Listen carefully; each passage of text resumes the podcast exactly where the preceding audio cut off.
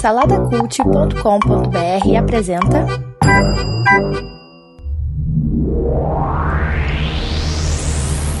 ...2008, o ano em que foi eleito o primeiro presidente negro da história dos Estados Unidos. Olha aí, gente, nosso querido Barack Obama. Que tá aí até hoje, né? Tá aí até hoje, pô. Como 24 horas anos antes o, o, o seriado 24 horas, né, preveu, tínhamos um presidente negro, né? É, não só 24 horas, né, tem vários filmes também, né, que, que, que colocaram pres, presidentes negros, né, tem aquele do Impacto Profundo, né, que era o Morgan Freeman, Verdade. que era um presidente Verdade, negro, é. tem outros. O que, que vocês estavam fazendo no ano de 2008 aí de bom? Eu tava terminando o ensino médio, porque eu repeti um ano. Olha só, bate aí, ô Tuller, high five virtual aí que eu também repeti. Eu repeti mas- o segundo ano. Mas eu quero saber quem é que bate comigo, que repetiu dois. Eu quero saber quem é que bate. Repeti um só, mas foi do primeiro ano. Foi só um. Primeiro ano Olha que do, beleza. do segundo grau, né? Que, Isso. que hoje em dia tem Nós- outro nome. Nós temos um bando de repetente aqui nesse aí, podcast. que todo podcast aqui tem- deve, ter, deve ser repetente aí. Repetentes mais felizes, fala aí. É claro, pô. Pois é. Outra coisa que eu tava fazendo também é que foi quando eu comecei a namorar. Olha só. Tá na hora de Bacana. casar, né, Túlia? só. Casar Tá então, na né, hora, né, Túlia? calma, calma, gente. Pô, É, é Maiara o nome da, da sua noiva, né? Então, escuta, es- escuta aí, Maiara, ó. O Tuller já vai. Já, já tá conversando aqui com a gente, ele contou umas coisas que ele vai fazer aí, fica ligado. são sete anos, cara. Che- Chega, Parece né? vai rolar até um pedido, alguma coisa assim, né? Rolou, cara. Já, já rolou. É, Pô, 2008, 2008 eu tava começando a morar sozinho. Me arrisquei na. Com quantos anos você tinha? Pô, 2008, cara, peraí, quantos anos que eu tenho hoje? Tem 30. Faz as contas aí pra mim, que eu não sei fazer conta não. Por isso que eu 20 repeti. 23, né? Mais ou menos por aí. É, 23. E eu tava me formando na, na minha terceira. Não, não que eu me formei nas outras, né? Eu fiz eh, três faculdades, parei as duas primeiras no meio assim. E aí, em 2008, eu me formei. Finalmente. É, eu, eu também foi o primeiro ano que eu comecei a morar sozinho também, cara. olha só. Mas eu era novo pra caramba. Eu tinha, tinha 12 anos. Tinha 12 anos, 13. Eu tinha, eu tinha 15 anos, cara, e foi por esse motivo que eu, re- que eu repeti de ano, porque a minha mãe manda, me mandou morar aqui sozinho com meu irmão de 19, e eu decidi a metade do ano faltar na escola, né? Então eu bombei por frequência. o dia que eu não tava afim de ir pra escola, eu simplesmente não ia. E chegou no fim do ano lá, o professor falou: Cara, você não tem 75% de frequência, você precisa fazer de novo. Eu falei: Caraca. Cara, Normal, normal. Vamos repetir, né, mano? Cara, eu tenho tanta história, negócio de matar aula, cara, que não vale nem a pena ficar falando em podcast pra não dar mau exemplo e as pessoas aí que, caraca, é muita história doida, cara. Mas vamos ver, um dia desse vai ter Vamos falar, oportunidade. pro, vamos falar pro Márcio fazer um lá no Maná com o É. Matei que a gente conta essas paradas. Pois é. E o Obama, cara? O que a gente pode falar aí do, do Barack Obama? Que é um, primeiro que ele tem um nome já de estranho, né? pra ser o presidente É, dos Estados. Unidos. Que- e o sobrenome dele, assim, entre Barack e Obama é Hussein ainda, né, cara? Barack Hussein Obama. Surgiu muita especulação desse nome dele aí, né? Do, Uhum. do background que ele, pode, que ele tinha, né? Que ele poderia ter, sei lá. E até hoje circula, né, esse background de que ele pode ser um cara infiltrado lá. Ah, cara, mas isso é lenda, né, cara? É, isso é lenda. que Ele isso é nasceu, lenda ele que- nasceu nos Estados Unidos, claro. Acho que todo, todo presidente tem que ser assim, né? Acho que é uma lei que eles têm lá. O presidente tem que ser americano mesmo. É, ele nasceu no Havaí, ele é mas ele é filho de, de um queniano com uma americana. Uma coisa interessante do Barack Obama é que ele é um nerd, cara, olha aí. ó. É, ele, já, verdade. ele, já, le- ele já leu Harry, Harry Potter, todos os livros, né? E ele coleciona Homem-Aranha, cara. E Conan também, e Conan. Homem-Aranha e Conan. É. O Não, Bárbaro. barba. É, é Olha, verdade. se sabe- tem uma história do Homem-Aranha que ele aparece. Não sei se vocês sabem disso. É mesmo. É. É, É recente isso, né? É, rec- deve ter, é recente, deve ter, sei lá, uns três anos. É, é verdade. Eu vi É. isso mesmo. Eu tenho essa revistinha, eu comprei ela. Esse gibizinho, como diz a minha mãe. é, o- é o Homem-Aranha salvando ele. É bem legal. É, é, assim, não é nada demais, assim, nada de Aham. interessante. Mas é, é- é meio que divertido, né? Você ver o, o presidente dos Estados Unidos participando de uma história em quadrinhos, assim, sem É, ser um personagem fictício. Guedão, eu vi, um, eu vi um negócio estranho na porta da máquina ali quando a gente entrou. Dá uma checada lá, porque a gente tá com dois convidados aí, é meio ruim ficar mostrando coisa, né? Meio não ver funcionando aqui. direito. Né? uma Dá, uma olhada. que é. Que isso, né? Cara, sabe o que, que é isso aqui, cara? Isso aqui, isso aqui é a parte do, do encanamento que sai do banheiro da máquina, cara. Eu já Ai, falei pro cara. Márcio consertar essa Rapaz, parada, maluco. Arruma esse negócio, isso eu não vou entrar, não vou entrar nessa máquina, não. Ué, né? E o cheiro que vai ficar aqui, né? Pô, pera aí, rapidinho então. Deixa eu só fechar esse negócio aqui. Vai lá, vai lá. Isso aí, pronto. Tá consertado aqui, Felipe. Só ligar a máquina aí.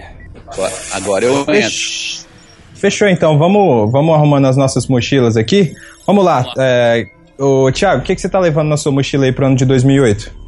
Rapaz, eu vou precisar mais do que uma mochila, porque eu vou levar alguns sinos de Jerusalém pra essa, pra essa, pra essa aventura, viu? É grande, Olha então, só, pera aí, né? Tá, Felipe. levando, tá É, levando uma aí, caixa. Quedão. Que ajuda aí, cara? Eu te, te ajudo a Eu levar preciso. E você, Túlio, tá levando o que aí na mochila? Eu tô levando a guitarra. Olha, ele não larga a guitarra, cara. Guedão, Cara, eu tô levando uma roupinha básica, uma calça jeans e uma camisa branca. Oh, Tá ótimo. cuidado, cuidado. E eu estou levando aqui a minha, o meu, a minha jaqueta roxa, né? E um pouquinho de maquiagem dentro dos bolsos dela. Maquiagem. Calma aí, ficou estranho isso aí, cara. A, ga- a galera vai, a galera vai entender a parada da maquiagem. Segura aí, segura aí. Mas é isso aí, então, já que estamos todos reunidos aqui, juntem-se a nós para o ano de 2008 e venha viajar com os mochileiros do tempo. Oh gosh. You telling me you built a time machine? It really worked.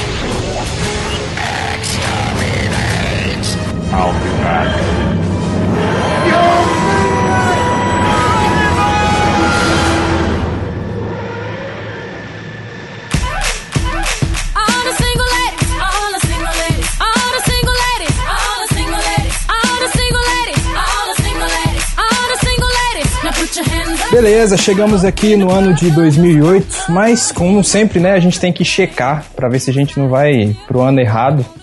Vamos dar uma olhada aqui. Eu, é, tenho um smartphone aqui, eu acho que vou dar uma olhada nas, nas notícias aqui, no que, que tá, tá rolando de relevante aqui em 2008, pra gente saber se realmente a gente tá, tá aqui em 2008, né? Isso aí, aí? t- 3G, já tem 3G aqui, ó. 3G, pô, 3G. já, né? O Bill Gates saiu da Microsoft, cara. É, pra quê, né? Trabalhar mais pra quê, né, cara? O cara já tá trilionário. Na, na área da tecnologia aí teve essa parada do Bill Gates saindo da Microsoft e o Google Chrome foi lançado também. Google, Google Chrome, Android e o iPhone foi lançado aqui no Brasil, ó. Pra nós, pelo menos eu sei que eu, o Thiago e o, o, o Guedão somos fanboys aí da empresinha da maçã. Não sei o Tuller. Mas O chegou tem cara de iPhone aqui. Android, cara. O Tuller tem cara de Tem. Android, não tem? Eu, eu uso Android, só, Aí, só, só Android. Ah, Eu, eu também, não me leve a mal, eu também uso o Android, mas pelo fato de eu não conseguir Não pagar dinheiro. o iPhone, só por isso. Vamos lá, aqui, ó. se- Seguindo aqui, peguei, peguei também meu smartphone aqui pra ver. Cara, o dólar tava 1,60, cara. Ai, ah, bons tempos. Isso que era a vida, viu? Teve início a Dólar crise a 1,60. mundial, mas mesmo com, a, mesmo com a crise, o Brasil, ele... Ele recebeu esses graus de investimentos aí que hoje tá perdendo tudo. Hoje não, em 2015 tá perdendo todos eles. A gente Tá, ganhou, ganhou todos eles aí em 2008, cara. E o dólar tava 1,60, cara. Que maravilha. Meu Deus. Agora Cara, 1,60. A gente nem, nem imaginava, né, o que que tava por vir. É, Tá aproveitando aqui também, o Fidel Castro, né, saiu de- do governo de Cuba depois de quase 50 anos do poder. Nossa. Mas saiu, mas entrou o irmão dele, né? É, vai ver. Nossa, cara, a gente, tô vendo aqui, lembrando que o Heath Ledger, Pois é.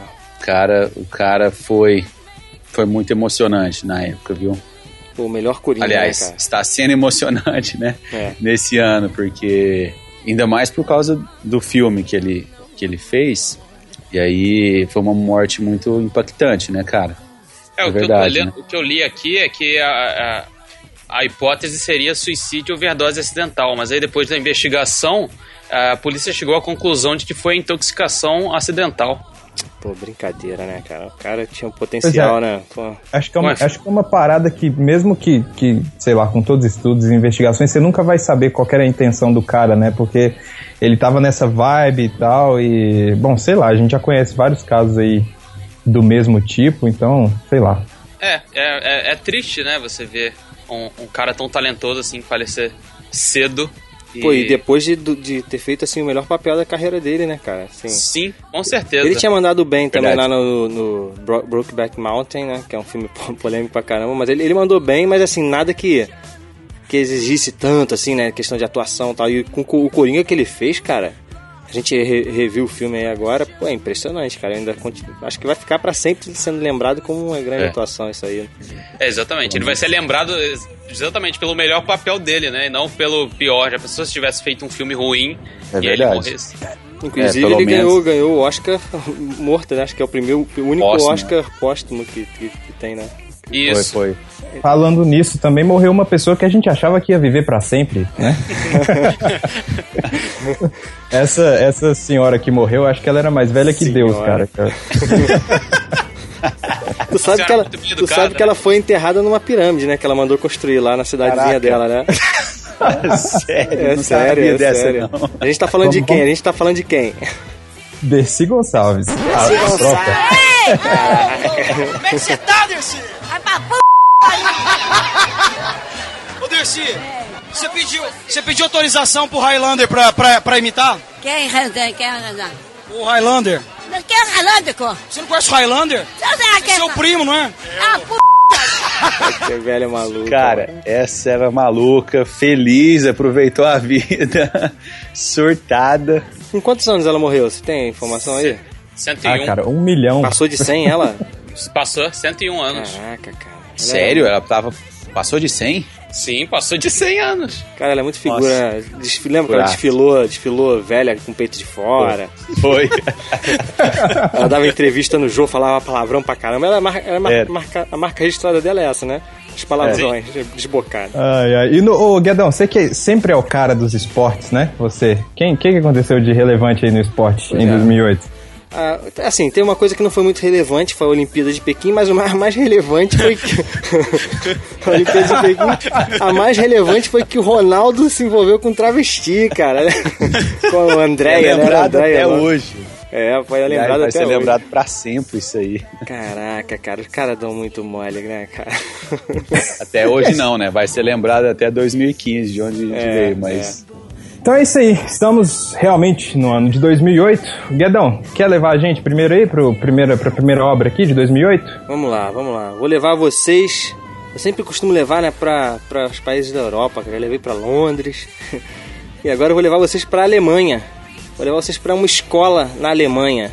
A gente vai acompanhar lá é, as aventuras de um professor e seus alunos E as mais altas conclusões. no Uma filme. aventura eletrizante. É, pois é.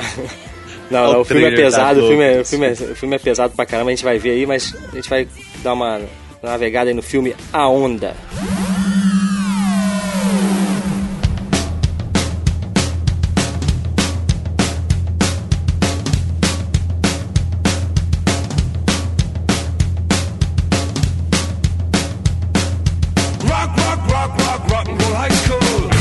Conta a história de um, de um professor que vai dar uma espécie de um, um curso, seria um tipo um curso de férias, eu não sei qual é o nome que se dá pra esse tipo de curso assim.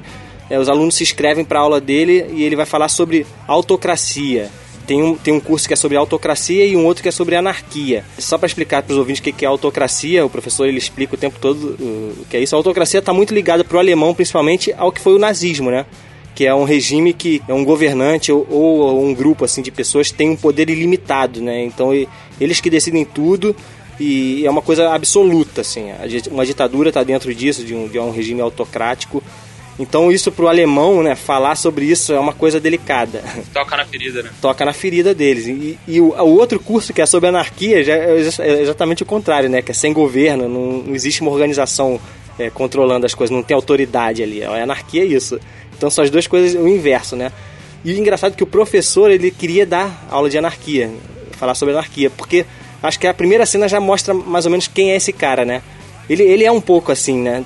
Dá pra perceber Ele- pelo jeito dele, assim, é um cara O que... filme começa, o filme começa com ele já Escutando dentro do carro, Ramones? escutando é, é Ramones, escutando Rock and Roll High Rock School. roll, é, pois é. E já com a camiseta do Ramones, que pelo menos é, é um símbolo, né, da, da anarquia, o É, símbolo da... é. Punk, anarquia e tal. É.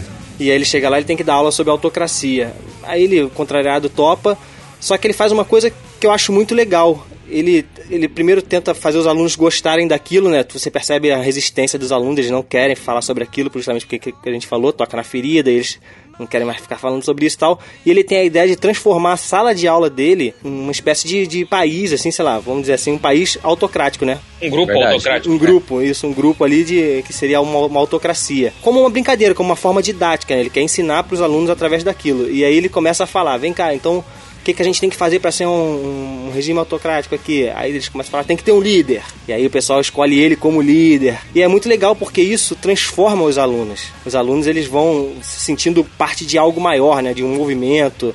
É uma coisa que são, são todos iguais, a gente está construindo algo juntos aqui e tal. E no final tem uma tragédia, né? Que a gente vai chegar lá para falar. E o professor ele tá fazendo uma coisa assim, ele não, tá, não consegue enxergar o quão ruim aquilo tá sendo também, né? Ele, ele quer fazer uma parada bem, bem imersiva mesmo, né? Ele quer, ele quer que todo mundo realmente viva aquilo ali que ele tá ensinando, né, cara? Isso tem os seus pontos bons, mas depois a gente vê umas coisas bem tensas acontecendo. É, ele propõe esse experimento, né? Até porque ele pergunta se seria possível você ter uma onda de nazismo e tal, e a galera fala, os alunos, né? Eles falam que não é possível porque já são seres humanos mais evoluídos, Isso. eles entendem que isso é ruim e óbvio que isso nunca ia acontecer De na novo, Alemanha né? de hoje em É. dia. É, exatamente. E, É, é, aí verdade. ele, ele meio que tenta mostrar pra eles Eu isso ainda que- pode acontecer. É, então, eu não acho que ele quer mostrar pra eles que isso pode acontecer. Ele quer mostrar só como, como funciona. Só que no final eles acabam se tornando aquilo, né? Entendeu? Sim.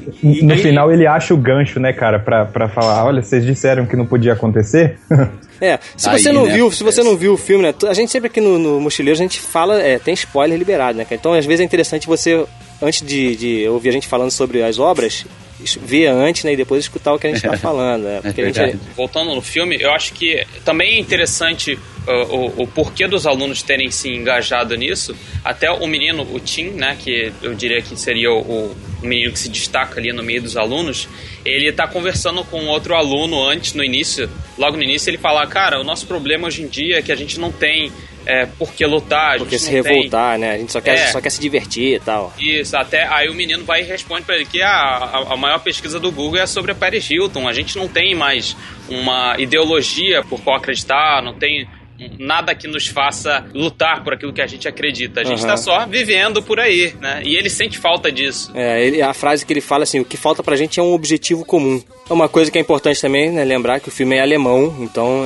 é, é todo em alemão. Assim, isso é- tem gente que estranha, né, assistir o filme em alemão. Deu, tá? deu uma beleza diferente pro filme também, assim. Pelo menos a gente tá acostumado a ficar vendo filmes americanos, né? É, uma- foi o, o lance do nazismo, né? Porque isso é baseado em Isso. fatos reais, cara. Esse, esse, esse filme é baseado em fatos reais, mas só que não aconteceu na Alemanha, aconteceu é, numa escola na Califórnia. E existe um filme no YouTube, também A Onda, que é um filme americano. É um filme rapidinho, se não me engano, 40, 30, 40 minutos. Você acha no YouTube completinho ele, que é a versão americana desse filme, que veio antes da, da versão é, alemã. Engraçado, né? Esse experimento foi em 67, na, na. Califórnia. É importante ressaltar aí sobre esse filme que, assim, ele não é um filme que você está acostumado a ver, né, cara? Ele tem uma ambientação diferente, ele tem um idioma diferente, É, ele é tem atuações... linguagem. É um filme europeu, só isso é aí o- já, é outro- já é diferente. É uma outra parada. Se você, tipo, tá muito acostumado com blockbuster e coisas do tipo assim, você precisa ter um pouquinho de paciência pra acompanhar. Inclusive, acho que me, o que me incomodou um pouco no começo do filme, eu até conversei em off com o Thiago aqui antes, eu falei, eu só não dou cinco Caesars pra, pra esse filme porque ele é alemão e eu tive que ficar lendo legenda, cara. Então, o Felipe está falando Mas- que sabe, ler, sabe inglês, não precisa Eu de também. legenda. A gente, a gente não conhece a história de todos os alunos ali, mas ele, alguns alunos eles vão dando destaque, né? E a gente vê que, que na verdade, todos eles ali têm um vácuo, assim, na vida que, que, essa, que esse movimento preencheu, né? Sim. E aí todo mundo tem essa. tem, tem uma. Tem um norte, né? E aí todo mundo começa a pegar esse, essa onda e aí começa a ter. Tem um porquê de viver, né? E aí todo mundo se encontra, né? E aí todo mundo se veste a camisa literalmente. A diretora da escola fala que ele- eles melhoraram, né? Todos os alunos ali melhoraram. Nessa última em uma semana eles melhoraram na escola, né? Sim, é porque, porque ele também, a gente acho que não comentou isso, mas ele, o professor ele junta o, por exemplo, a menina que não sabe matemática com a outra que sabe muito matemática, isso. para que eles se ajudem e tal. E até essa menina, ela intervém e fala: "Não, você está humilhando os piores alunos e tal". Ele falou: "Não, eu estou melhorando todos os alunos. Aham. Eu estou Eu, eu, eu não acredito que os alunos sejam ruins, eu acredito que eles sejam bons. E é por isso que eu tô juntando com os outros bons para que todo mundo seja bom, igual. Ele fala que, na verdade, ele tá trazendo o lado bom de cada um, que nem todo mundo é bom na mesma coisa, né? Então, se você tem, sei lá, tem uma garota lá que tem facilidade em matemática e a outra tem facilidade na aula do cara, né? Que é. Ele fala, ó, você sai bem na minha matéria, mas eu sei que matemática você não é tão boa. E a menina que tá do seu lado é boa em matemática, então vocês podem se ajudar, né? E, e, e eles se sentem parte de um grupo, de novo, parte de um time, né? Todo mundo é uma, sei lá, uma grande uma Isso, família, envolvidos em um, é o que o time fala nisso, né? Um objetivo comum, eles se sentem envolvidos em algo maior, né?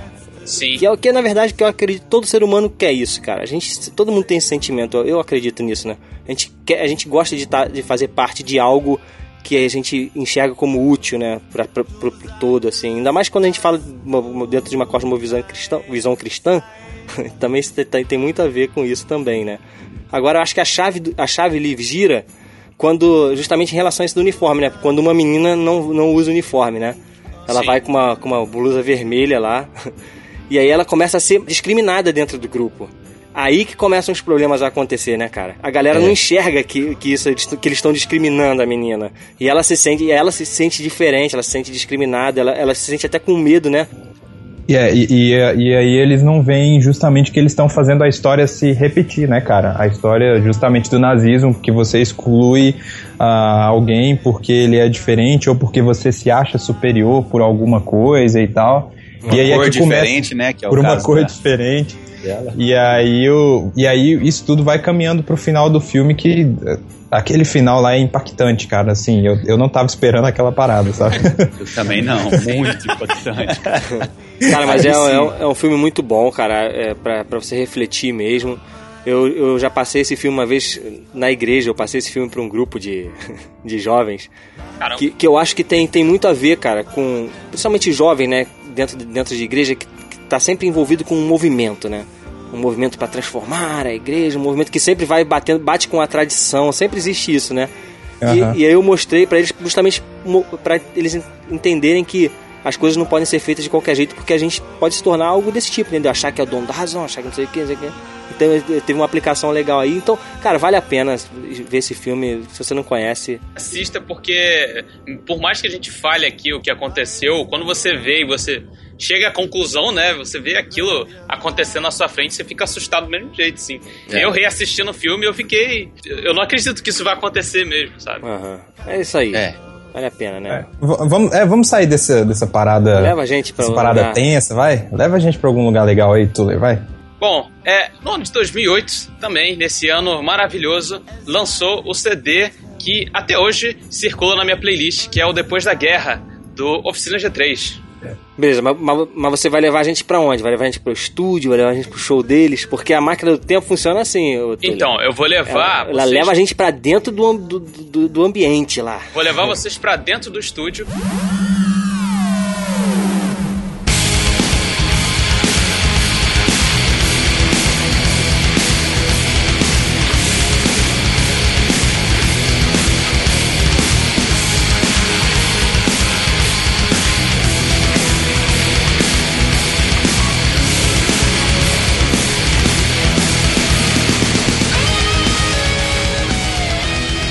Falar aqui rapidinho, que eu vou ficar quieto esse- essa parte toda aí, porque eu não conheço nada de Oficina G3, então eu quero.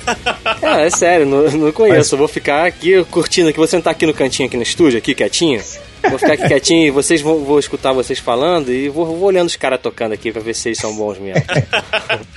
Depois da guerra, ele foi lançado em dezembro de 2008. E ele, antes de, de entrar mesmo o vocalista novo, que é o Mauro Henrique, o atual vocalista em 2015, né? Ele estava sendo produzido e já gravado com o Junior Frank, que já tinha feito os vocais anteriores, que é o guitarrista e tudo mais. Então, é, o CD já tinha começado a ser feito antes da entrada e do, do, do vocalista novo com o vocalista com o Juninho Fran. Então, quando, quando eles decidiram que o, o Mauro ia entrar, eles resolveram regravar todas as músicas que eles já tinham gravado, já tinham é, meio que lançado umas prévias, né, pra galera escutar e ver o que que tinha. E resolveram regravar e realmente ele não decepciona. Ele foi produzido pelo Marcelo Pompeu e o Hero Strength, Strength, eu não sei como pronuncia, e ele eles não são crentes, não são cristãos nem nada, eles são é, integrantes da banda Corsos. E o, o engraçado é que eles chamaram justamente esses dois caras porque eles são de fora do meio gospel, eles não conheciam absolutamente nada de Oficina G3 e absolutamente nada de música cristã. E eles falaram: não, a gente quer que vocês é, é, produzam a gente porque a gente conhece o trabalho de vocês dentro da Corsos e tal. Então, esse CD ele foi gravado em 2008 foi lançado em 2008, né, no final de 2008, e ele foi elogiado por todo, toda, todas as críticas possíveis. Ele meio que extrapolou é, o Oficina G3, que antes era, já era muito conhecido dentro do meio cristão, e agora ele passou a ser conhecido muito para fora. Muita gente colocava ele entre os melhores CDs é, do ano de 2008, desse ano que a gente está, né? Então, No Brasil, é, né? Do Brasil inteiro. Ga- Ganhou, ganhou Grammy, né, cara? Ganhou O, o Grammy. Grammy ganhou- Latino, aquele Grammy Latino. Grammy Latino, isso Que aí. não vale melhor, nada, né? Cara, melhor não, vale nada esse Grammy Latino aí, né? Ah, cara? não vale nada, né? Ninguém nunca fala. não vou sobre- desmerecer, não vou desmerecer. Não, não, mas é, tem, tem, tem álbum- o seu valor, sim. Tem, tem, É. claro, claro, tô brincando. melhor álbum cristão de língua portuguesa ele ganhou. Então, assim, eu acho que ele foi um meio que um divisor de águas do, da, do Oficina G3. Ele, ele ainda estava meio na sombra da saída do vocalista anterior, do PG, né? Muita gente ainda não levava fé e ainda rolava muita comparação. Quando entrou o Mauro Henrique e a gente não sabia o que esperar do CD, tava todo mundo na pensando, né? E o CD já começa com a pancada, que é o, o Meus Próprios Meios, que é a música, assim, que ele já começa numa pancada na, na, na sua orelha e ele fala: É pra isso que eu vim, é, é- essa é a minha proposta agora. Vamos ver se vocês gostam.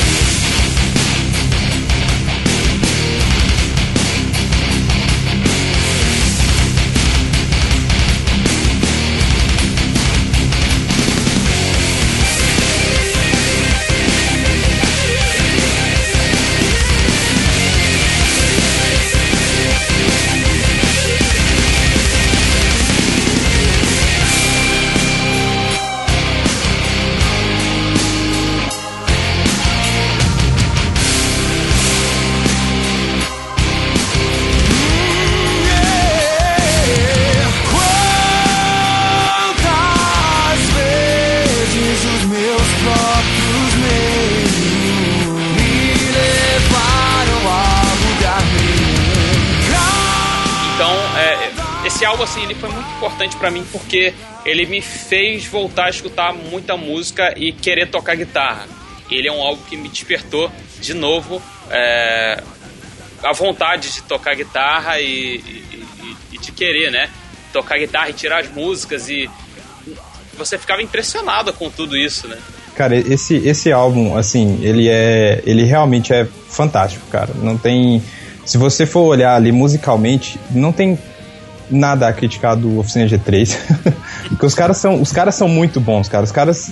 Eu não vejo outra, outra banda referência no meio. No meio. Eu não tô falando meio gospel, não. Tô falando geral, assim. Isso porque eu não conheço muita música nacional também, mas. É, realmente o Depois da Guerra, cara, quando você vê, vai analisar a questão técnica, cara, é uma coisa de outro mundo, assim, pra você que se você toca e tal, é, é fantástico, cara. Não- você precisa ouvir várias vezes pra você conseguir notar todos os elementos que tem ali e ainda assim é, é, fica faltando, entendeu? Toda vez que eu escuto esse álbum eu consigo notar alguma coisa diferente. Mas se eu, se eu perguntar uma, uma coisa assim, é a galera que curte mesmo a oficina, ele, ele chegou a alcançar todos os públicos assim, até dentro da igreja. Ou ele tocou mais essa galera que, que é músico, que toca, entendeu? A galera que não, que não toca, escuta também, eu não sei. Porque Ele, ele, ele tocou muito a galera que é roqueira, cara. Assim, a galera que curte. Porque esse álbum, ele tem muita influência, e é nítido que ele tem influência de Dream Theater, total. E, e tanto, tanto na, na- musicalmente, né? Ele, ele tem muito essa influência do Dream Theater. Então, quem gostava de rock, mas mesmo assim não era é, músico, quem gostava de rock progressivo e tal, ele tá muito progressivo. Ele é muito voltado pra essa galera que curte rock. Por isso que ele foi tão elogiado pelo pessoal que tava de fora. Uma outra peculiaridade do álbum é que ele tem três músicas em inglês, que é Better, People Get Ready, Ready que não é deles, né? É do Curtis, Mayfield, foi gravado pelo Bob Marley, pelo Zig Marley e tal.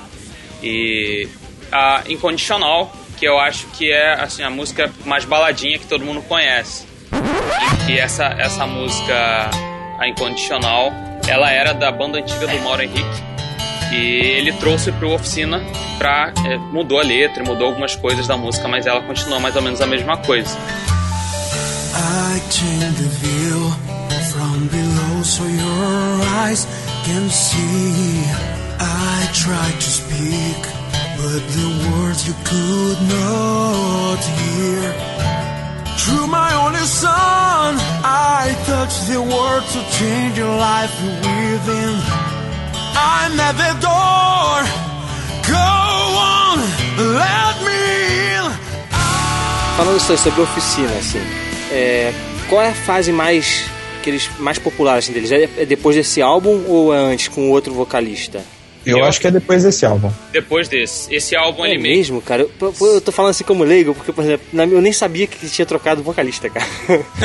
Quando vocês falam Oficina G3, eu ainda imagino Já esse, teve, esse já PG. teve o quê? Uns quatro vocalistas diferentes? Caraca, Felipe? olha só, tá Felipe? Felipe também é fã, eles, fã, muito eles fã. né? tiveram, eles tiveram três vocalistas. O vocalista que começou foi o Manga, que ele saiu lá no fim da, Luciano da Manga, década isso, né? de. Isso. Ele saiu no final da década de 90, que foi Isso. quando o PG entrou. O PG entrou pra gravar o acústico, que é de Isso. 98. É, desse cara que eu lembro, que foi o que 98, cantou no Rock in 99. Rio, não era ele? Acho que é, Isso. era o PG, Isso. né? Isso. E aí o PG ficou até 2004, uma coisa assim do Isso. tipo. É, E aí ele e aí rolou uma treta, assim, rola, rola, rolam várias lendas, né? Mas dizem que o PG ah, anunciou que ia sair da banda em cima do palco, cara, sem conversar com os caras antes. Inclusive, uma curiosidade, é, eu tenho amigos aqui, músicos aqui de Uberlândia, disseram que ele anunciou essa saída num show aqui. Parece que ele fez um show aqui de- e ele subiu no palco. E aí ele falou que era o último show dele com a Oficina G3. E aí foi um choque pra todo mundo, porque o- a própria galera da banda não tava sabendo.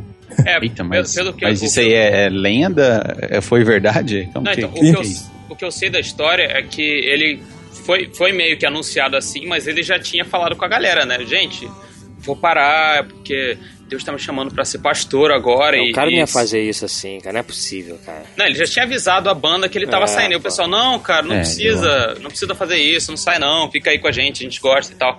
E ele falou que ele, gosta. Ele seria. A gente Fica gosta aí, de você. a gente gosta, fica aí. Fica aí, a gente gosta de você, cara. E ele ficou. é, ele entendeu, né? Ele falou que o chamado dele era pra ser pastor e à frente de uma banda ele não conseguiria exercer isso. Então, sendo pastor, ele. é, é, na- é, sendo pastor e vocalista, frontman de uma banda, ele não conseguiria exercer nenhuma nem outra função. Então, ele preferiu sair e seguir a carreira dele sozinho, né? Solo. Tá vendo, Felipe? Numa versão É, ele, ele- é um ele- babaca, ele- na outra versão ele é um cara que tá, Mas tá as, a- mas as ações de Deus, dele, tá? as ações dele depois provam que ele é um babaca, cara. Porque Ih, ele cara. continuou se- tendo banda, agora pagando de, de, zinho, é, de Steven Tyler, amarrando o paninho no, no pedestal e fazendo CD ruim, cara. E o engraçado é que, tipo assim, em 2005, o Oficina G3 tinha lançado um CD já com a saída do PG, com o Juninho Afran à frente nos vocais, né? Que era o... o Além do que os olhos podem ver. Isso. E a galera... E é, é o meu preferido, cara, do Oficina G3. O pessoal, é, é- ele é meio que funciona como meio... Talvez um amor e ódio, sei lá. Que o pessoal gosta, mas ele fala que o Juninho, ele se limitou muito a querer ser vocalista e esqueceu de ser guitarrista. Então, ele ficava limitado como guitarrista, principalmente nos shows ao vivo. Porque ele tinha que se preocupar com o vocal, né? Mas... Mas eu acho que é justamente por isso que o CD ganha tanto valor, cara. Porque o CD não perde em técnica, não, cara. O cara Sim. destrói do mesmo jeito e canta ainda. Isso que é pior, né? Eu acho que realmente o Depois da Guerra ele é um divisor de águas dentro da carreira da Oficina G3 e eu, eu diria que ele também é um divisor talvez na música cristã, assim, dentro dessa área de rock and roll, né? Porque muita gente Verdade. acredita, muita gente acha que, que o rock cristão é, é, o, o- é um pop rock com Jesus no meio da letra, sabe? E aí você vê o Oficina G3 com a paulada no seu ouvido é, falando de coisas muito mais profundas do que Jesus, Jesus, eu te amo ou qualquer coisa do tipo. Ele faz música pra fora, né? Ele não faz música pra dentro da igreja. Ele faz uma música pra fora que atinge a galera lá de fora pela qualidade técnica e a galera de dentro pelas letras cristãs e, e- e referências que eles fazem que a gente conhece, né? Então, Isso. eu acho que ele é um divisor de águas nesse sentido. Inclusive, como eu falei, na, na minha vida, assim, como guitarrista e como músico, porque eu passei a me dedicar muito mais como músico depois que eu passei a escutar, depois que eu escutei o, o Depois da Guerra, porque eu, eu ficava maluco querendo tirar as músicas e tocar igual e fazer os solos e, e- e isso tudo. E, e eu acho que muita gente iniciou na música ou, ou se despertou para isso, né? A partir do, do Depois da Guerra. Esse álbum ele fez muito e ele faz ainda muito parte da minha vida porque, inclusive porque outra outra coisa, ele foi o primeiro presente de Natal que eu ganhei já da da Maera como minha namorada. Ah, Ah, que bacana. Sério. E o- legal é que é, é, esse CD eu tenho ele assinado também, autografado por eles, porque eles Oh, vieram fazer e bacana. tal. E, e ela me levou pra ir, porque ela soube, escutou na rádio, sei lá, uma coisa assim. E ela me acompanhou mesmo, sei lá, sem conhecer, sem saber nada. Ela falou comigo, me levou lá e foi junto Levou, comigo. né? levou pra ir no show, é isso, né? Não levou pra vir no- nesse estúdio aqui não, porque pode dar um problema se aparecer você aqui, você... se, não, se você você, vê, pô... se você se vê, vai dar um problema, hein, Túlio? não, não foi no Pode estúdio, não. acontecer algum erro É. lá na frente. Pois é, vai estragar tudo. Fa- falando aí sobre divisor, cara, eu, eu acho que esse álbum da Oficina também ele foi um divisor de águas pra mim no estilo de curtir música, cara, porque o Oficina G3 eles, eles são uma das minhas bandas preferidas, assim, tá? É, se for colocar top 5 aí, eles estão entre elas. Então, é, foi, foram os caras que me fizeram a escutar rock mais pesado, no caso metal. Porque eu conheço a oficina desde criança, o primeiro álbum deles que eu escutei foi o acústico e tal. E foi a primeira banda de rock assim que eu falei, caraca, que legal isso e tal. Então eles têm um valor super assim sentimental pra mim. E quando eu escutei, cara, a primeira música, e aí tem o Mauro fazendo screamo na música, cara. Sim, sim. Tipo, eu nunca tinha ouvido. Tipo assim, eu, foi, o Oficina me ensinou a aceitar música mais pesada, entendeu? Porque até então eu não curtia. Eu falava, tipo assim, cara, isso é muito pesado, os caras só gritam e tal, aquela coisa. E hoje em dia eu escuto coisa mais pesada do que a Oficina G3 e gosto, entendeu? Felipe, o que, que, é- o que, então que é um Screamo? me- O que, que é um Screamo? Faz aí, Screamo? faz aí pra gente um Screamo. Eu não consigo, eu não consigo Faz aí, fazer, Felipe, cara. faz aí, Desculpa, eu não tenho. Eu não tenho a técnica. Mas é uma parada, tipo. Eu não vou fazer, cara. Não dá. Tá bom, mas explica pra... explica pra É aquela, é aquela voz rouca que, sei lá, o, o povo- grita- é tipo. É uma Entendi, parada tipo. entendi. Mas é, Como é que é? Como é Mas que é, é a parada que a galera, a galera, a galera da igreja aí acha que é os endemoniados que tá Aham. cantando aí, sei lá. Mas o, o interessante Mas é. é. que o, o Mauro ele, ele dá um, um drive um pouco maior na voz, né? Então ela fica um pouco mais Sim, rasgada. sim. Quem faz o Sim. Screamo mesmo é o Jean, que assumiu esse papel de loucura que ele já tinha antes e resolveu Ele é.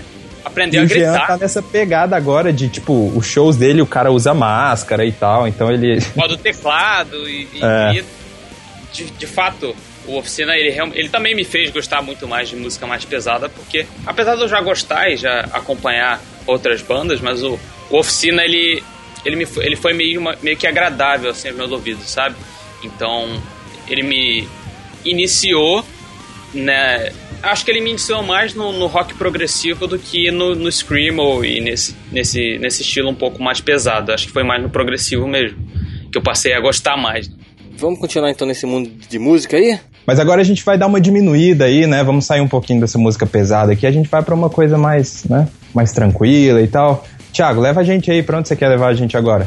É, vamos, vamos diminuir um pouco, vamos sair um pouco desse, Sair do desse Brasil, rock and né? roll do pesado aí, vamos sair do, do Brasil, vamos sair desse estúdio aqui, vamos lá pra, pra Inglaterra.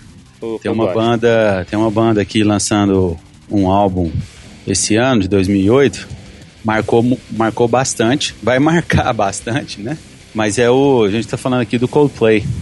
Estão lançando aqui esse ano de 2008 o quarto CD deles, o quarto álbum deles, o Viva la Vida.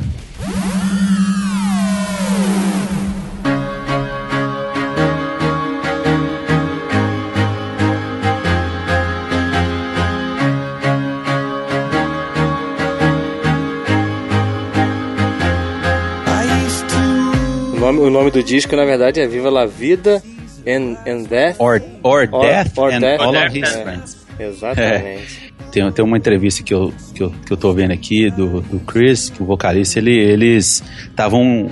Esse álbum, na verdade, ele foi muito experimental pra eles, né? Aham. E aí, até, inclusive, até o, o título do, do CD, eles colocaram dois títulos: né? Viva la Vida or Death and All His Friends. São, são dois títulos aqui. Tipo Mas- assim, dec- decida o que você gosta mais, né? Você que vai escutar, esco- escolhe aí. É, é verdade. Mas esse álbum aqui, então, é, todo mundo que tá, tá ouvindo aí, com certeza conhece o Coldplay. E então, aqui nesse ano de 2008, eles estão lançando esse, esse álbum, esse quarto álbum. É, foi lançado agora é, 12 de junho de 2008. E aí muita gente fala, considera eles como um rock alternativo, mas eu acho que não chega a ser um, bem um rock. Assim. Eu acho que é uma das vertentes do rock, mas eles têm essa pegada rock, um rock alternativo, um pop rock, um indie pop. E, e nesse álbum específico eles é, experimentaram bastante, então foi um pouco diferente. Assim. A gente estava acostumado a um pouco mais melódico, aquele vocal ali cheio de falseto, né, do, do Chris. E, e nesse, cara, é, foi tudo diferente. Assim, ele começou a mudar um pouco o jeito que ele canta, as letras também ficou bem diferente do que eles estavam acostumados a fazer. Então, assim, começando pelo título aí, esse Viva la Vida, ele quer dizer, assim, é, como se fosse é, vida longa a vida. É tipo, é tipo, é pois é, porque tem, tem duas conotações aí, né? Tem que tipo, viva a vida! Tipo, uma Isso. coisa nesse sentido, ou no sentido de, também de você falar pra você viver a vida, né? Exatamente, é. Viver ao máximo. E tanto é que eles. É, nesse álbum, eles falam bastante de amor. O amor, a vida. Eles falam da morte também, até de guerra, né? Então, assim, é, uma, é um contraste muito grande. Eles, eles pararam de, assim, nos últimos álbuns, eles falavam muito de problemas pessoais, essas coisas, e agora eles, nesse álbum, eles estão lidando com problemas mais geral de do mundo, tipo da de humanidade. geração, né? O problema das gera, mensagens pra geração, né? Uma coisa que, que envolve É. um todo, né? E aí pega essa capa, o pessoal conhece essa capa, a capa do álbum aí, retrata a Revolução Francesa, feita pelo um, pelo um pintor lá. Que eu acho que inclusive nome se cara. chama Viva la Vida, essa pintura aí. Sabia? 1700. Não, a, não, a pintura não, é? a pintura chama é, Liberty Leading the People, que é como se fosse a liberdade lidan- é, Ah, liderando as pessoas. Entendi. Ela foi feita pelo, pelo esse chama Eugene Delacroix, um francês de 1830. E tanto é que nos shows que eles vão fazer, estão fazendo agora nesse ano de 2008, 2009, nos clipes também que eles estão produzindo, eles se caracterizaram, né? O, o estilo de roupa que eles Ah, sim, é se verdade. apresentaram, né? Eles se vestiram bem característico essa essa época lá de Ah, sim. revolução e tal. Verdade. Eu acho que, acho que esse foi o primeiro álbum que eles começaram a fazer essa parada, né? Porque a- até agora, depois dos álbuns que eles lançam depois, até 2015, eles fazem essa parada de se caracterizar com o visual do, do álbum, né? Aham. No, né, tem o, o DVD que eles lançam aí, mais, que eles vão lançar mais pra frente, que é o DVD do Milux Lotto lá, que é um, um outro CD mais pra frente. Eles estão numa parada toda colorida e tal, e eles começam a né? usar. É, e eles começam a usar essas roupas, os instrumentos deles são tudo são tudo colorido também, então eles, eles começam a fazer essa vibe de não só ser uma experiência musical, né, mas o show deles é uma experiência também, né? Visual também, né? Isso é verdade, é uma experiência visual, né? E visual E- é, assim, é, é sensorial, diria assim, uma coisa mais sensorial, assim. Tem, tem um- uma música que eles usam, eles começam a usar uns instrumentos diferentes, né? Nesse Ghost Stories aí, que é o mais recente, eles têm uma música que ele, o baixista ele usa um, um instrumento, não sei se vocês viram isso, que é, que é de luz, que ele vai passando a mão Isso. assim, apagando as luzes e vai fazendo o, o grave da parada. Muito, muito É. interessante, né? Se torna É. uma coisa bem experimental, né? Isso, E isso. A pegada essa- deles é essa. A partir desse CD aí começou isso, né? Os três primeiros é como se fosse uma trilogia, tem bem uma pegada parecida. E aí vem, eles vêm com esse álbum, produtor diferente, e aí eles começaram a, a expandir O, jeito deles, de né? tocar, o estilo, fizeram outras coisas, começaram a experimentar muito, tanto é que cada música desse CD, cara, é, é, é diferente uma da outra. Pra mim, é a Eles melhor queriam- banda da atualidade, cara. É a banda que eu mais curto hoje em dia é Coldplay. É o Coldplay. Disparado. Fui no show deles no Rock in Rio. Sei, que Ontem- legal. É, ontem comprei o ingresso, que eles vão fazer um show aqui no Rio, em 2015, né? Na verdade, comprei o ingresso. você comprou esse comprei, ingresso? tô lá, já vou estar lá. Na hora que eu voltar pra 2015, eu vou, vou, vou comprar esse ingresso aí também.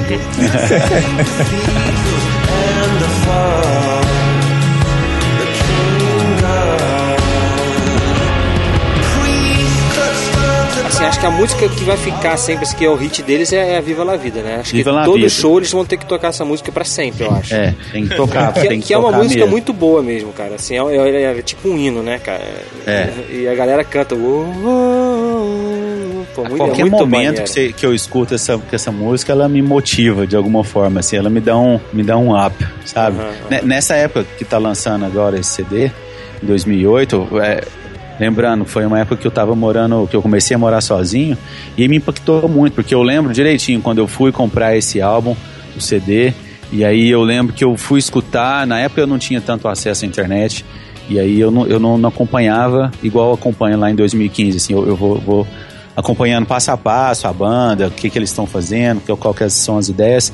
E aí eu tava acostumado já com, com Coldplay, com os três primeiros álbuns, né? Aquela, aquele estilo. E aí quando eu comprei esse álbum, foi, foi, foi um choque, assim, foi meio estranho, porque eu comecei a escutar um outro, uma outra banda. Não, foi muito é- diferente o que eles estavam propondo, né?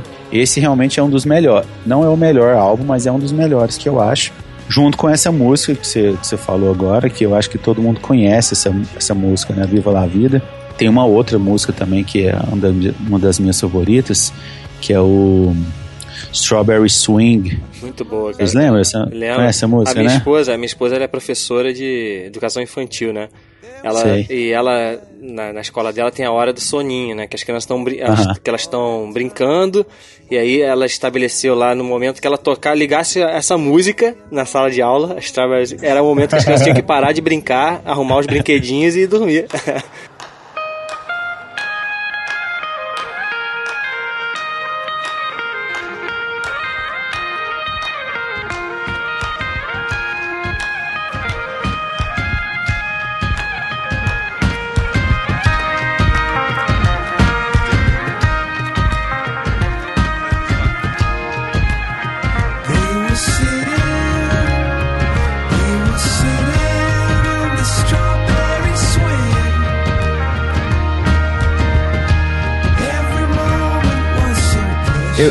Eu, sei que, eu sei que nós três aqui, eu, o Guedão e o Thiago, nós somos fãzaços do Coldplay, mas e você, Toler, você gosta aí? Como que é a sua então. relação com a banda? Então, é, eu tô aqui meio quietinho porque é, eu escutei esse álbum, eu só conheci o Coldplay pelos singles dele, né? Os que faziam mais sucesso, pelo Scientist e só, eu acho. Mas. que é isso, cara. Se- é, não, eu conheço a banda e tal, mas ela nunca fez assim o meu estilo Aham, de entendi. procurar e, e buscar ouvir e tal. Eu escutei o Viva La Vida é, por indicação, né? O pessoal indicou. E eu resolvi escutar de coração aberto. E realmente, assim, eu tive o choque que o Thiago falou, que era. É, é bem diferente, assim, do que eu esperava. Porque tu, ah, Coldplay, sei lá, você imagina um rock britânico, meio U2, uma coisa mais tranquila, com guitarrinha, delay e tal. E o Viva La Vida, ele é bem diferente disso, né? Além É, do bastante. fato- Você, você não viu 2013, de 2013 a 2015, Toler. Espera é. só pra você ver o que, que você O vai disco ver. seguinte é bem diferente, o outro é bem diferente. Eles mudam muito, cara. E eu acho isso legal, eu acho isso legal pra caramba. Principalmente quando você, vai ao vivo, né? Você não vai lá pra escutar só o, o, o, o CD, você vai lá pra viver a experiência de estar no show, escutando Isso. o artista tocar aquilo e além de É. tocar, viver aquilo que ele tá tocando, né? Eu acho que Aquela emoção, né? isso, eu acho que o Coldplay ele, ele consegue fazer, apesar de não fazer muito meu estilo, e deu e deu ficar meio triste às vezes escutando as músicas porque elas eram elas são bem pra baixo. Eu me senti meio triste às vezes, mas Então, mas, isso aí era antes desse, di- esse, disco aí encerra um pouco isso, essa fase aí. Sim, Viva La sim. Vida é uma coisa mais pra baixo. Depois ele dá uma, uma fica mais alegrinho. É verdade, é. Cara, o meu CD preferido do Coldplay eu acho que é o mais deprê, cara. O considerado o melhor deles é aquele X and Y, né? É, o- é o meu preferido. É o meu preferido É também. Foi lançado melhor. em 2005, é. Esse é o meu preferido também. Ele, ele, te- ele é ba- bastante deprê. Não é o teu estilo não, né, Tuller? Coldplay. Não é, não é, cara, assim, apesar de eu tentar, eu, eu tentei ouvir e tal, até teve uma época que eu falei, não, ok, todo mundo tá falando disso, eu vou... Mas acho que é porque tu é guitarrista, cara. Guitarrista, Não, mas- guitarrista, assim, muito guitarrista demora pra, pra curtir Coldplay, sabia? Não, mas te falar, é, eu curto muito YouTube, o YouTube, ele, ele não tem isso, sabe? É, mas é, mas é isso, mas é, o tio, o guitarrista, apesar de não ser de solos virtuosos e tal, mas o guitarra é, tá na cara do, do, do- acho que chama mais atenção. No, no Coldplay o guitarrista é ali, com- compõe, que a gente tá falando. Sim, compõe sim. ali quase nada, ele faz, fica só assim. É, eu, eu- é, realmente, eu acho que é isso mesmo. Eu sinto falta da guitarra. Da guitarra, né? Fazendo a, melo- a linha melódica da parada. Mesmo que lá no fundinho lá, fazendo uma Aham. notinha com delay na, na música toda. Aham. Eu- até porque é muito meu estilo de tocar guitarra, é muito. é, Ele é muito influenciado no YouTube e, sei lá, Hilson e tal. Aham. Eu curto bastante. Até- acho que é porque nas bandas que eu toquei eu sempre fui o único guitarrista, então eu tinha que preencher é, o resto, né?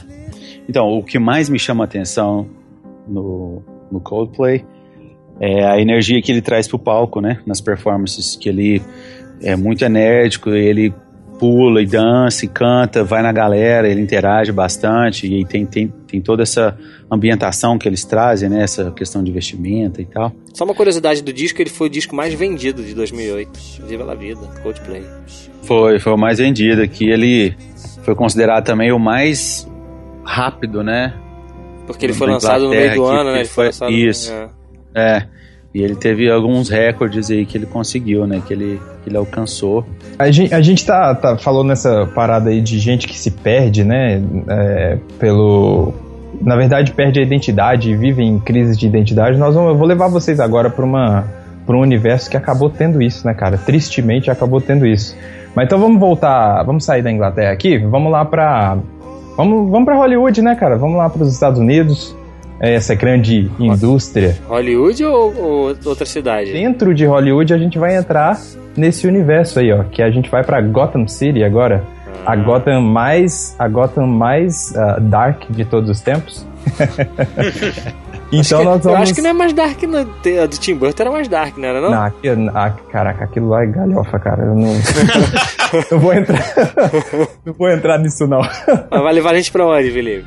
Eu vou levar pro universo de Batman The Dark Knight, o Cavaleiro das Trevas.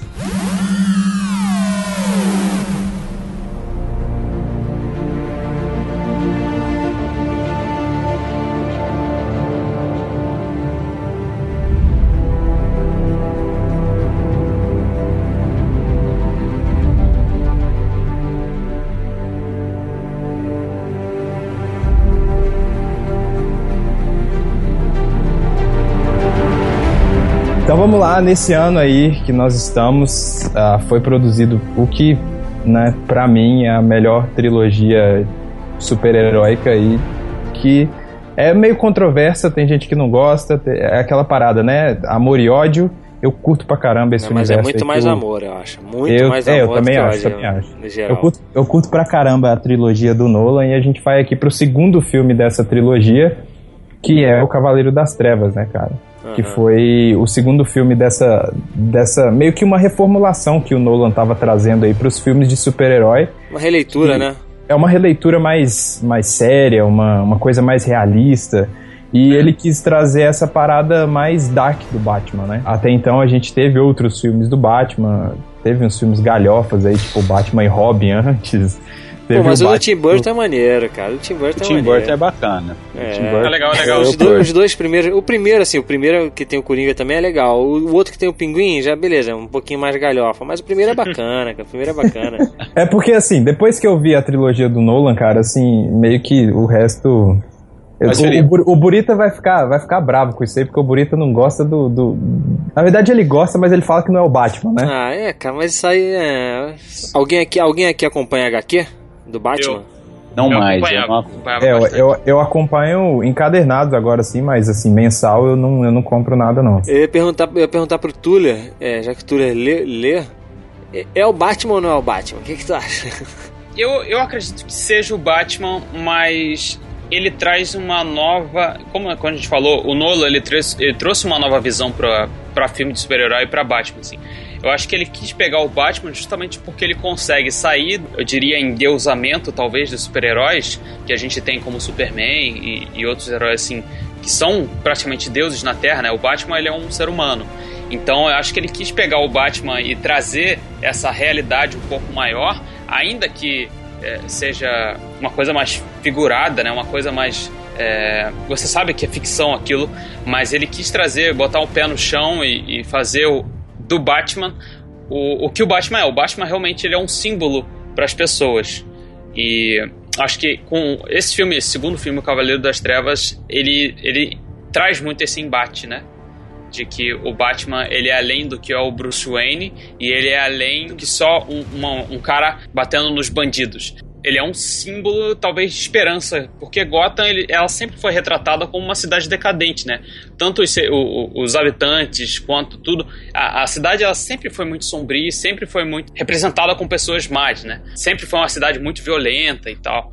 Então, e o Batman, ele veio que um pouco, talvez um pouco dessa esperança, ainda que eles falam isso no filme, né, de que o Batman não é o herói que a Gotham precisa, mas é o herói que ela tem. É, não é o herói que ela quer, mas é o herói que ela precisa. É, é isso. É, em relação a filmes, isso ficou mais evidente no, no, no próximo filme, né? Isso, mas Em relação aqui, ao filme, né? eu acho que aqui ele começa com isso, sabe? Sei. Aqui você, aqui, aqui a galera, porque o primeiro filme, né, o Batman Begins, ele conta essa saga de início mesmo do Batman, dele se tornando Batman e tal. Aqui ele já é o Batman que a maioria das pessoas conhece. Já tem o Bat-Sinal, ele já é amigo do, do, do Gordon, que ainda não é comissário, mas ele já é amigo da galera, é, já ajuda a pegar bandido e tudo mais. Então, eu acho que aqui ele começa a se tornar um símbolo e não só um milionário que bate nos bandidos por aí. Mas realmente, eu acho que o que dizem do filme, eu acho que é um pouco de verdade, assim. Ele é um filme do Coringa com o Batman. Ah, é, com certeza, cara. Sim, sim. Batman aqui, eu acho que ele ficou coadjuvan- coadjuvante, né? É, coadjuvante. Inclusive, eu acho que, assim, revendo esse filme, eu revi pra, pra gente via- fazer essa viagem aqui. Eu acho que ele podia ser um pouquinho mais curto, cara. Não é que o filme é cansativo, não, e nem parado, não é isso não, mas acho que ele fica se repetindo o tempo todo. É sempre assim, o Coringa faz um, um plano mirabolante, e aí o Batman, alguma coisa, vai lá pra impedir. Aí daqui a pouco ele faz um outro teste, o Coringa faz outra coisa, sequestra alguém aqui, aí os caras vão lá, outra coisa, aí bota a bomba na ali, né, sabe? Fica, fica umas Ele quatro, uns- cinco vezes isso, assim, pra provar. Ele tem os- atrás do Coringa, né? Tem os três Cara, clímax no filme, né? Isso, isso, tem muito clímax, é isso aí, pô. Ele podia ter pelo menos um, no máximo, sei lá, dois, um ou um mesmo. Sim, sim. Acho que aqui a parte do filme a mais filler mesmo é a- o final mesmo, assim, que depois que, que rola a bomba lá no barco, né? Acho que aquilo ali é um pouquinho a mais, assim. é, porque que- tem da parte lá do Duas Caras lá, né, que é... É, que o final é um pouco filler, assim, aquela, aquela parada lá de eles ficarem no barco, ah, explode, não explode. E você já tá meio cansado, né? assim, a primeira, causa- a primeira vez que, que a gente vê, eu acho que não, entendeu? a primeira vez porque você tá curtindo ali aquele universo, você tá curtindo aquele Coringa, E tu você fica tá tenso o final do filme todo, é. tu fica tenso o filme É. todo, pô. Mas, mas essa questão de, de ter várias coisas acontecendo, eu acho que até por causa do, do personagem, o Coringa, né? Ele é um cara surtado, psicopata, né? É, ele é total. muito surtado. Então, assim, eu acho que acho que foi legal ter, ter, ter várias coisas acontecendo para mostrar mesmo o que ele é capaz, o que, que pode, o que ele pode fazer. É, o interessante é que ele não trabalha só com o, com o Coringa, né? Ele trabalha com o Coringa, com o Harvey e com a cidade, com o Bruce Wayne. E ele, ele quis Com trabalhar todos. também. Sim, ele quis trabalhar todos esses núcleos, eu acho. É. Por isso que eu acho que não é só um, um filme de, sei lá, de, de gato e rato, sabe? Do Coringa, ele sequestra É, a não, mocinha. não, não é só isso, não, é assim. É, eu acho que ele, ele trata muito mais, é, inclusive até do Harvey, como aquele cara incorruptível, né? Aquele cara que seria realmente a esperança de, de, de Gotham, que até o, o Bruce, o, o Batman, né? Ele, ele comenta isso, ele fala que você, o Coringa quer atingir você, que é o cara que vai salvar a Gotham. Você, é o raio, você é o raio de esperança que as pessoas podem ter, e não um cara mascarado que sai da noite e, e batendo nos outros. Mas sim, é, é, Gotham precisa de um rosto conhecido, e o Harvey é isso. Eu acho que é, ele tenta mostrar também essa jornada do Harvey como um, um advogado, né, um, um promotor muito bem sucedido, que todo mundo conhece e que é, é, honesto, até ele se tornar o Duas Caras, que é um cara que perdeu completamente o sentido do que ele, que- do que ele era e do que ele É, veio a loucura, né? O Coringa até uma hora fala, uma das frases que ele fala é isso. Todo mundo é, tem um nível de loucura, né? Só precisa de um empurrãozinho. É, foi, o que ele, foi o que ele fez isso com o brinca cara, um né? pouco, isso brinca um pouco com a origem do Coringa, né, cara? Porque ele fala, tipo assim, cara, qualquer um pode surtar depois que acontecer, sei lá, um monte de merda com você, É, qualquer um isso pode aí. chegar. É claro que o Coringa, ele leva essa loucura a um patamar diferente, né? Ele, ele fala que ele é, ele fala que ele é igual um cachorro, um cachorro correndo atrás de um carro. É.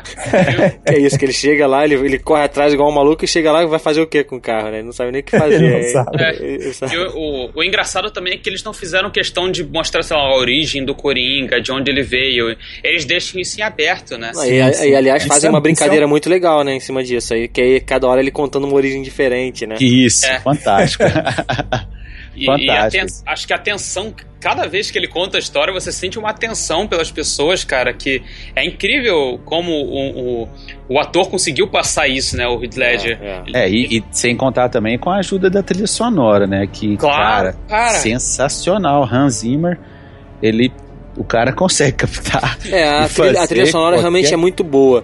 Assim, não tem uma música tema marcante, eu acho que não. Não, não existe Não, não, nada. não tem, não. É, mas agora Cara, a trilha tem- sonora tem realmente é aquela- muito boa. Tem aquela, aquela música que quando. que toda vez que o Coringa entra e ele tá fazendo alguma coisa assim, é uma música agonizante, cara. É, um- é uma música Ah, meio. É uma tipo um parada meio assovio, né? aguda, Isso. E aí você vai sentindo aquela parada, você fala, caraca, acaba essa porcaria dessa cena aqui. Dá uma aflição, cara. Assistindo de novo, eu senti essa mesma aflição. Eu O sabia que ia início é muito bom, né, também. O início do filme é muito bom, o assalto lá dos caras banco, muito legal.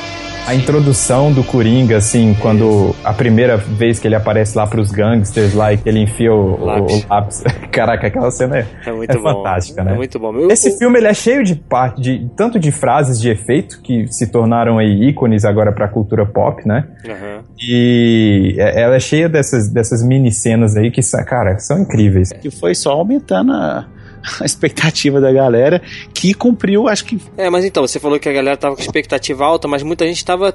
Tinha o pé atrás também, né, com o, com o Heath Ledger, né? As pessoas, as pessoas tinham medo. Então acho que isso também ajudou, porque o pessoal não foi com a expectativa alta pra ver ele. Apesar de já, tava, já tá Pô, rolando foi os expectativa rumores. alta pra ver o Coringa, né? Sendo interpretado, assim, depois de muito tempo, né? Eu, eu acho que a expectativa foi justamente o contrário, foi bem baixa, porque É. o Heath Ledger era ator de comédia romântica, né? Você, Exato, exato. é, é- é aquela comedinha de sessão da tarde. Ele é como se fosse o Matthew McConaughey, que foi desse mais pra frente, né? A expectativa era menor do Heath Ledger, Exato. por exemplo, do que agora do Jared Leto, por exemplo, né? O pessoal... Isso, Né? sim. Eu- acho que talvez essa- ela se equivalha ao do, do Ben Affleck como Batman no, é, no exato, exato. Boa. Eu acho que é, é meio assim, todo mundo desacredita que pode ser, mas torce pra que seja surpreendido, né? É, isso é bom, né, cara? Isso é bom, porque a gente vai com a expectativa baixa, a chance de você ser Gostar da surpreendido e parada gostar é é maior, é maior mesmo. Agora, a gente tá falando do, do Heath Ledger, tiveram outras pessoas que que estavam interessadas em interpretar o Coringa nesse filme. Robin Williams. Isso é engraçado, né? Robin Williams é tipo Jack Nicholson, é uma coisa, né? Ia ser, ia ser, ia ser Jack Nicholson. É, não. É. É. engraçado, porque hoje a gente tem a referência já do Heath Ledger, né? Então a gente escuta esses nomes, dá, dá risada, né? Pô, Robin Williams. Porque eu- Verdade. Mas se a, gente, tivesse, se a gente não tivesse o Heath Ledger, pô, Robin Williams é um grande ator também, né, cara? Teve o, o Paul Bettany, sabe quem é o Paul Bettany? É o novo Sim. Visão. Isso, é o Visão. Visão, isso aí. Ele também foi, tava ali interessado. E o Adrian Brody, que é aquele narigudão, ia ficar estranho pra... Ele tinha que ser o pinguim, né, pô? Que é narigudo. pô. E o Hugh Jackman tava, também rolou um... Quase que ele pega ali o, o personagem dos duas caras, né? É, e o legal é que ele recebeu oito indicações ao Oscar, né? É, acho que foi uma das únicas vezes assim que filmes de super-herói.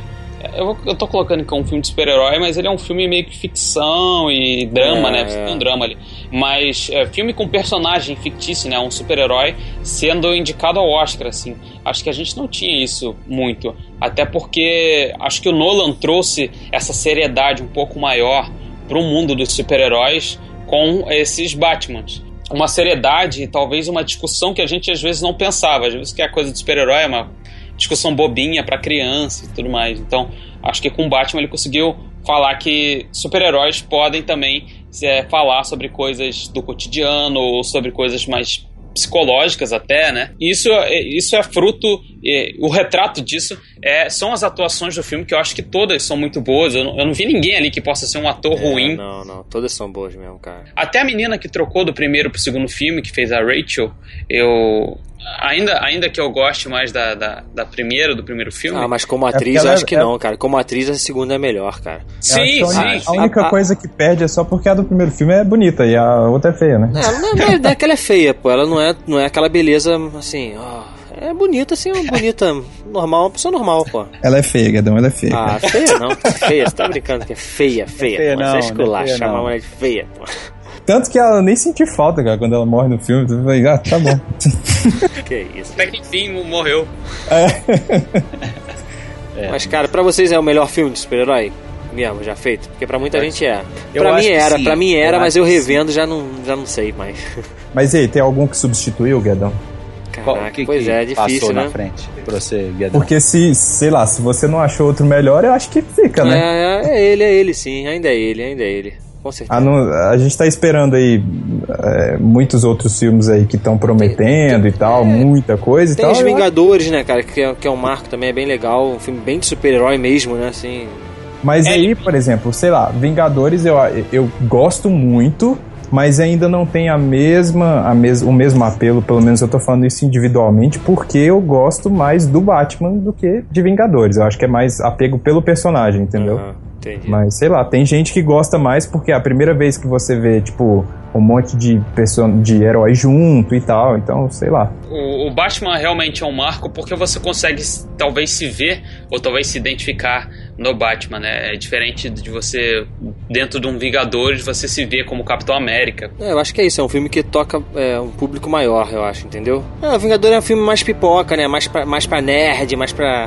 Batman não. O Batman acho que fala com gente que, que é isso, fala com todos os públicos. É um filme de tensão, de suspense, de ação. Querendo ou não, você fe- eles fecharam uma trilogia assim de sucesso, né, cara? Do Aham. primeiro filme fizeram fi- fizeram muito dinheiro, fizeram sucesso, aí o segundo foi o que foi, que é referência. O terceiro eu acho ele um pouco inferior e tal, ele tem algumas coisas assim bem bem ruins depois que você para pra analisar, ele tem muita coisa Muito ruim. ruim. Muita coisa eu ruim. gosto, cara. Mas eu gosto também, pra eu também, caramba, cara. eu também Ah, eu gosto. gosto pra caramba também, pô, mas nossa, eu revendo esse filme não, dá pra ver ele de novo, não, cara. Mas eu, eu digo assim, por exemplo, nenhum dos filmes aí que, que a, eu tô falando como decenalta, mas nenhum dos filmes que a Marvel trouxe aí de trilogia de herói sozinho aí fez o sucesso que, por exemplo, Homem de Ferro é um Não, o filmaço. sucesso você não pode falar que não, porque a Não, bilheteria sozinho, do. é. sozinho, tô dizendo sozinho. Vai falar que o Homem de Ferro, a trilogia sozinho. Não, mas, mas, Ferro não- mas não é trilogia. Mas não é trilogia. O Homem de Ferro não é uma trilogia.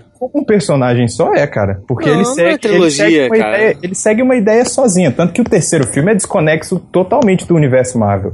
Ele é então, conexo por isso mesmo, não é, não é uma trilogia. Os filmes da Marvel não funcionam como, como trilogias, assim. Não tem essa, essa- esse arco fechado que nem tem o Batman. É, não, ele faz parte de um universo Marvel, os filmes da Marvel. Todos eles. Capitão América 1, 2, 3, não é uma trilogia isso, quando tiver. Acho que o- essa nolanização dos filmes de herói talvez também pode ser um pouco, sei lá, negativo, porque, por exemplo, a influência que teve depois no Homem de Aço, é, muita gente não gostou porque ela, ela tornou o Superman uma coisa mais obscura do que ele realmente é.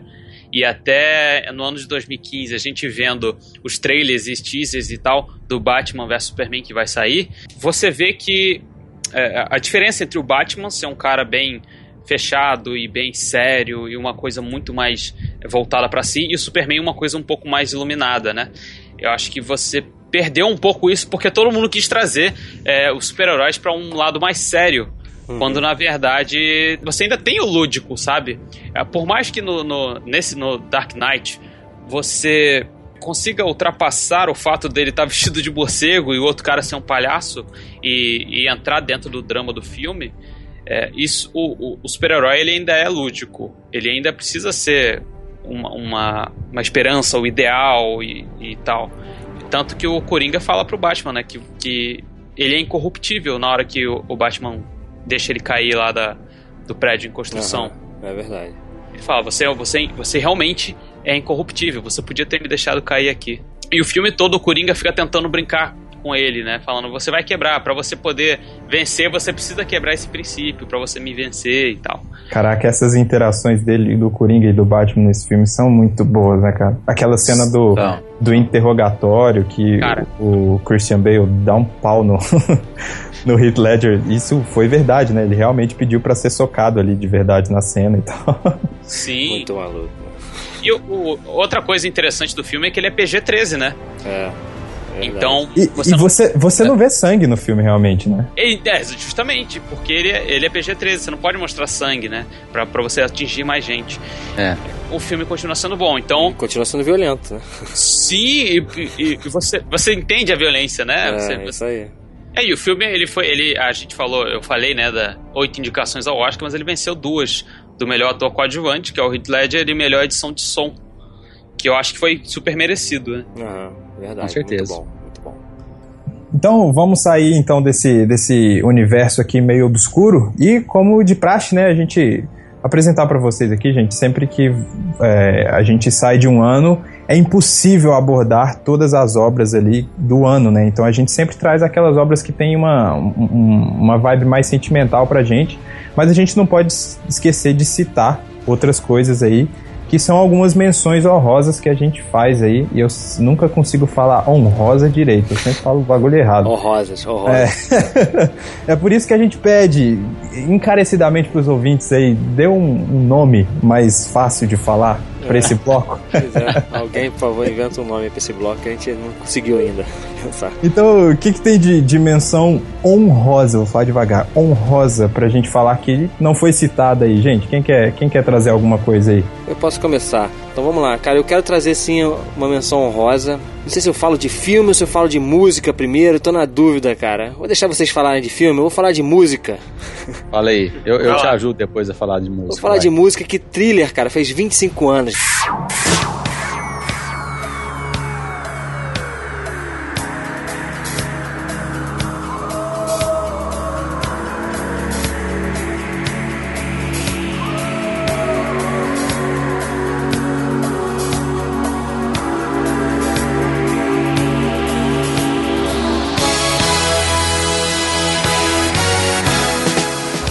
Esse mês aí lançou um disco comemorativo, cara, que foi o, acho que se eu não me engano, foi o último disco que o Michael Jackson se envolveu assim em questão de produção antes, antes de morrer.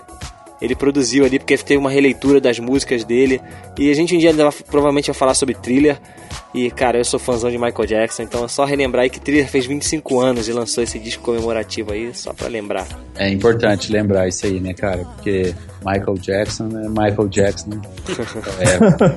É, Dispensa comentários, né, É, cara? dispensa É, pois comentário. é. Tem aí. Surgiu a Lady Gaga também, né?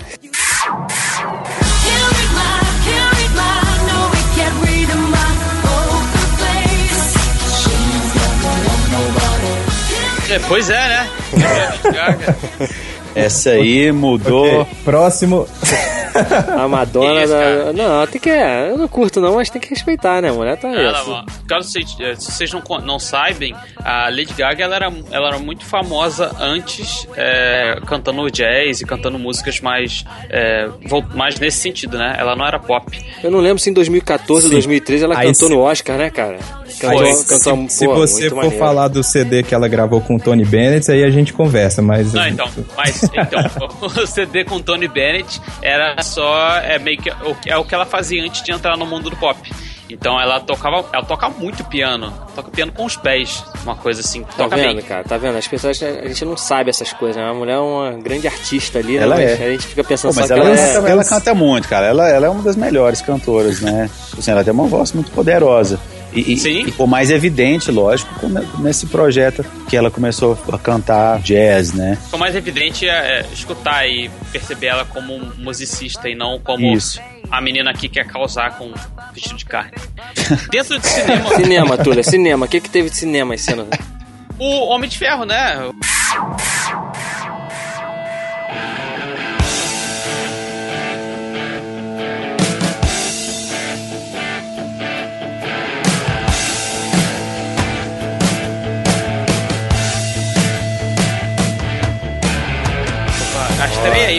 Da criação do universo Marvel, começa já que a gente falou da DC, do, do Dark Knight, o Homem de Ferro aí é, é lançado, que é um filme que foi meio que uma aposta da Marvel, pelo John Favreau, né? Como diretor. E o interessante é que ele ia em fóruns e ele montou o filme junto com os fãs do Homem de Ferro.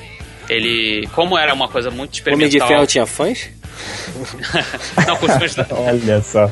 Poucos, mas tinham. É, mas é, mas é verdade, porque era um herói, um herói um Verdade. pouco desconhecido, né, cara? Assim, E ele em fóruns e, e montou o roteiro junto com, com a galera em fóruns e é, eu acho que o Homem de Ferro assim ele foi um bom filme pra começar o universo da Marvel junto com o Hulk também que foi nesse mesmo ano o Hulk Com o Eduardo Hulk. Norton, né? Que se- isso aqui no Brasil que foi engraçado pra Ah, é caramba verdade, na favela aqui, né? No isso Rio de Janeiro. no o cara tá no Rio de Janeiro depois ele dá um pulo tá em no Amazonas lá parece que é do lado né Uma outra coisa interessante dentro do cinema é a estreia aí da série favorita do Thiago, do- que é o Crepúsculo, né?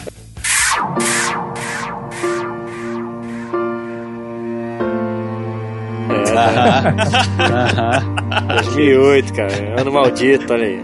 Não, Ano não, maldito mesmo. Não, cara, eu vou te Não, falar mas- que não, o primeiro, o o primeiro é legalzinho, cara. O primeiro é Não. legalzinho. Não, não fala isso Não. não. Não, é assim, não, o primeiro não, é não. legalzinho. O segundo, e sei lá, o resto, não sei nem quantos tem, cara, não dá pra ver. Não dá. Não tem como ver o resto, cara. É impossível, é muito ruim. Agora o primeiro eu é fui- interessante, cara. O primeiro até eu que é fui interessante. obrigado a ver esses filmes, cara. Pelo menos o primeiro, o primeiro, o segundo e o terceiro eu fui meio que obrigado, porque na época quando saiu eu tinha muito aluno adolescente. E na época eu estava trabalhando na coordenação da escola lá e a gente tinha que passar esses filmes pros alunos e a gente tinha que assistir, É né? muito ruim mesmo. Teve outro filme ruim também esse ano aí, né? Indiana Jones e o Reino da, Cavale- da Caveira de É. Cristal.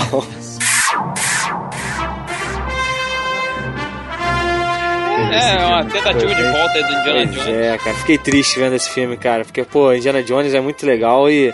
Assim, não vou falar que é horroroso o filme. Não é horroroso, mas.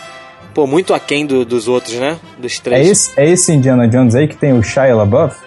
Isso, isso, isso. Cara, vou, vou falar pra vocês que esse foi o único filme. eu- não, não sou fã de Indiana Jones, nunca assisti os outros filmes, não. Esse foi o único filme do Indiana Jones que eu vi, cara. Ah, cara, para, filho. O que, que tu tá fazendo aqui, para. cara? O que, que você tá fazendo aqui? Tu não merece estar sentado onde você tá sentado aí nessa cadeira, cara. Olha só, a gente falou sobre a onda no começo aí, você tá querendo me, me segregar aí, só porque eu não vi essa parada.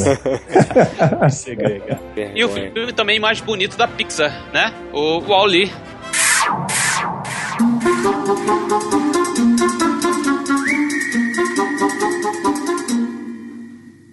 É, muito Que é um filme legal, bonito pra cara. caramba. Pô, muito bom. É- o- o- a Pixar conseguiu fazer um filme com, sei lá, 30 minutos sem falar nenhuma É verdade. E pegar todo mundo, né? Acho que é um filme muito bonito, pega todo mundo aí. Vale muito a pena assistir. Show de É, bola. muito sucesso. Sair desse negócio de cinema, eu vou ir pra games, que é uma coisa que eu curto bastante. Foi lançado Dead Space. Que é um terror no espaço, assim, um é um game de suspense. Eu, é, ele trouxe, né? É, É jogo a- pra a dar susto, é jogo pra dar susto, né? Ele dá, ele dá, é- ele é, é um misto dos dois, sabe? A sensação de que você vai tomar um susto a qualquer momento e você tomando susto a, qualquer, a toda hora. ele, ele tem muito esse suspense. E junto, junto dele veio o Left 4 Dead, que é um jogo de zumbis. Multiplayer, você né? Tem, é, o multiplayer dele ficou muito famoso, mais a partir do segundo. Mas ele é muito bom, cara. Assim, os dois jogos muito bons. Então, depois de visitarmos aí esse nosso quadro, que eu não vou repetir o nome porque é difícil falar, a gente vai pro nosso último bloco aqui, que é o nosso marco atemporal. Então, o que que é o marco atemporal? Explicando para os nossos novatos aí que estão visitando aí com a gente, com a, estão viajando junto com a gente. O marco atemporal, ele é... O nome já diz, né? Ele é uma obra que é atem- atemporal.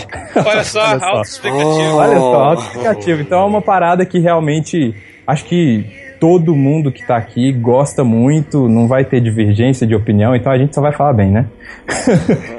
que é a, o- a série, né, que acho que mudou um pouco aí do... Acho que foi uma, um divisor de águas também de séries de TV, que foi a tão aclamada Breaking Bad.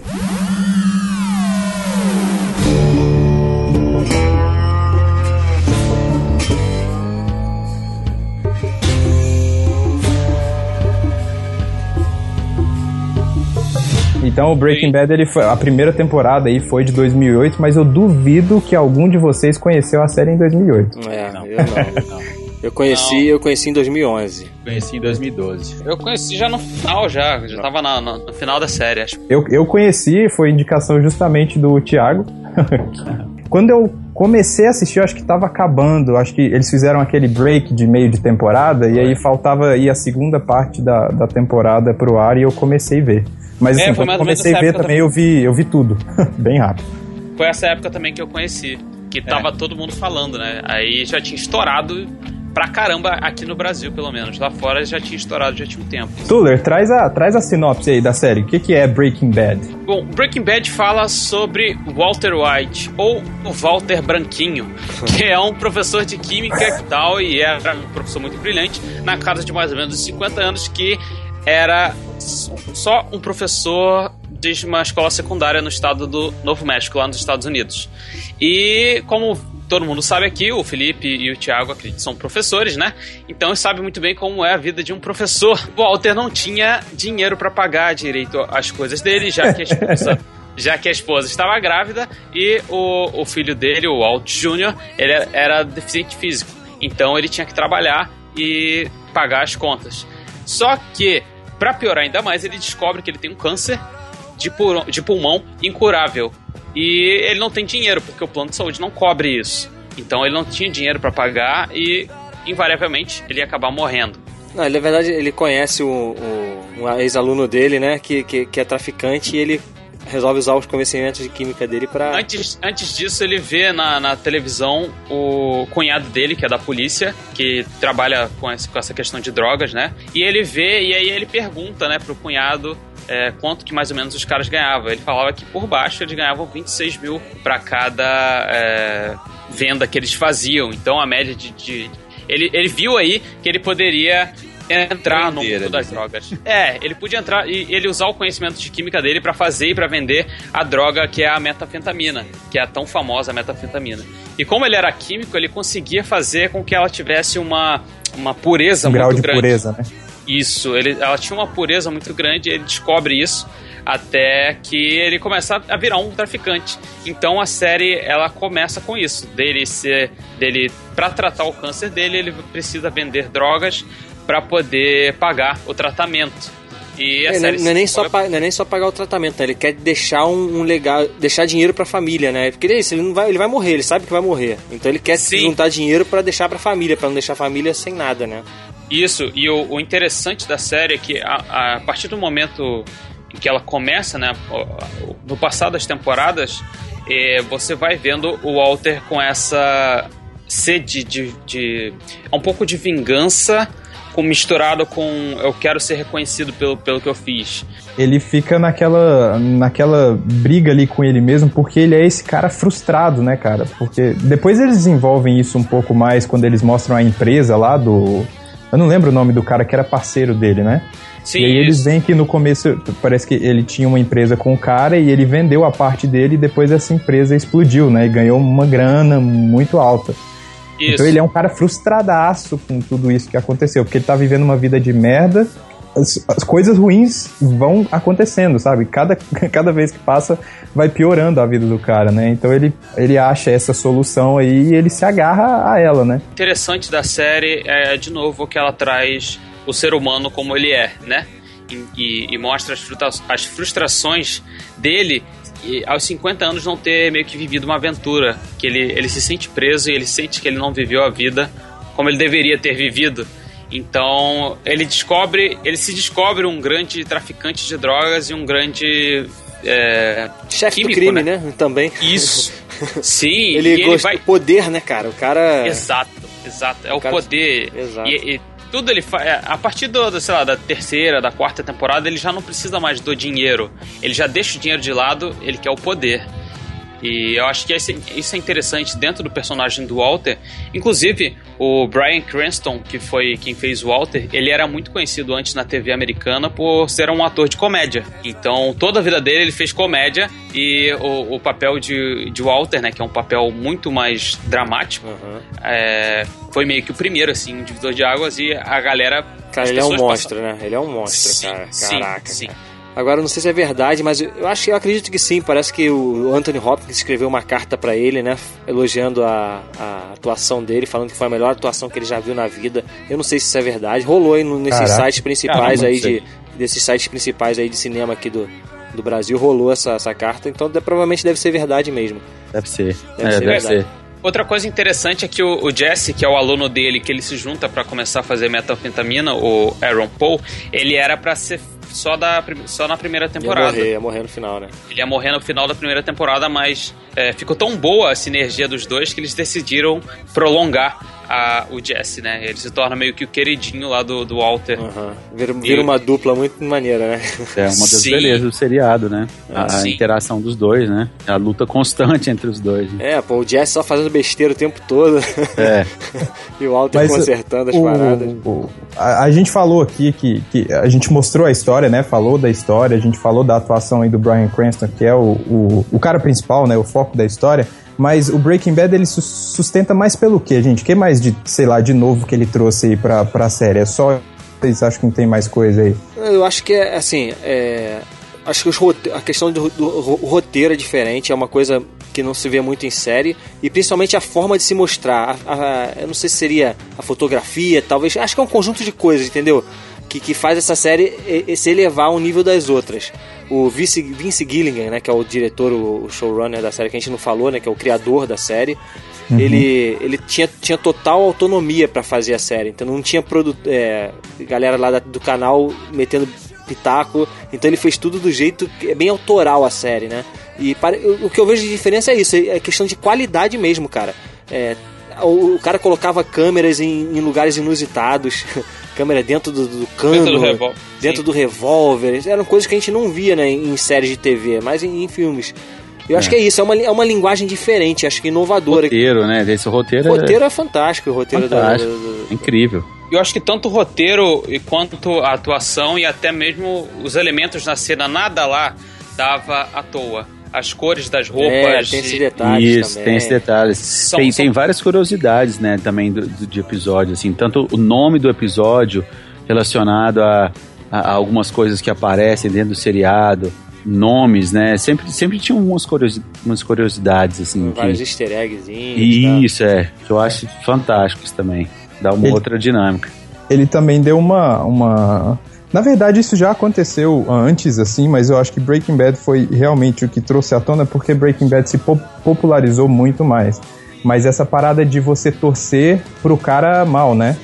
O- É, por tem- exemplo, tem o. o, o Mas ah, será o que torcia? Dexter- Será que a galera torcia mesmo? Eu acho que ele Ah, cara, dividia, no, hein, começo, cara. no começo sim, Sim, mas sim, no final não tinha como você torcer pro cara mais, sabe? Porque no final você via ali que a motivação dele era totalmente deturpada e tal.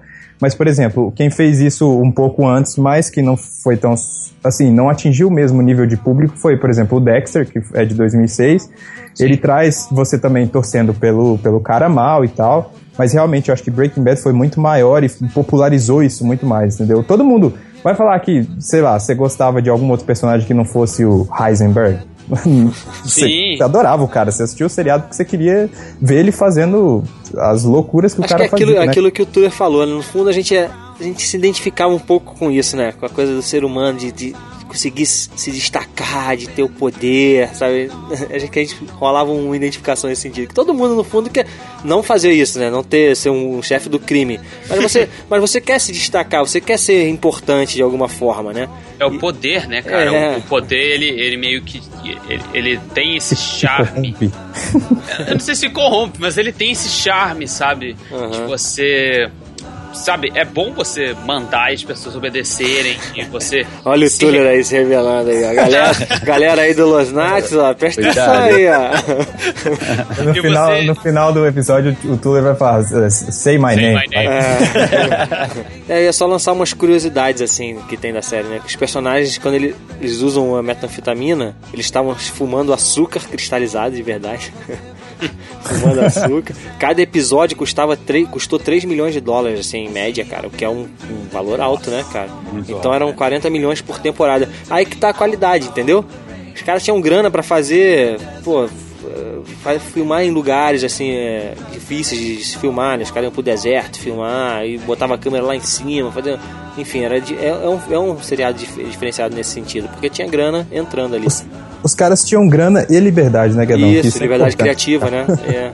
E uma outra curiosidade também é que parece que a série tem muita improvisação, né? Por causa dos diálogos lá, yo, bitch, não sei o que, e, e, e isso tudo tá escrito no roteiro, cara. Então, todos os yo e bitch que, que o cara fala lá, o Jesse, estão escritos Foi- no roteiro, cara. Foi escrito, né? Foi escrito, então. Muito interessante isso, muito legal.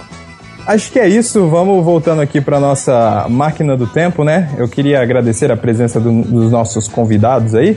O Tuller que veio lá, da onde, Tuller? Você veio? Eu vim do Graça Pop e agora dos Nachos também. É isso aí, ó. É. São podcasts que, se você procurar aqui no ano de 2008, eles não existem, né? Então. Não vou- existem. Isso, 2008 espero- nem faria podcast em 2008.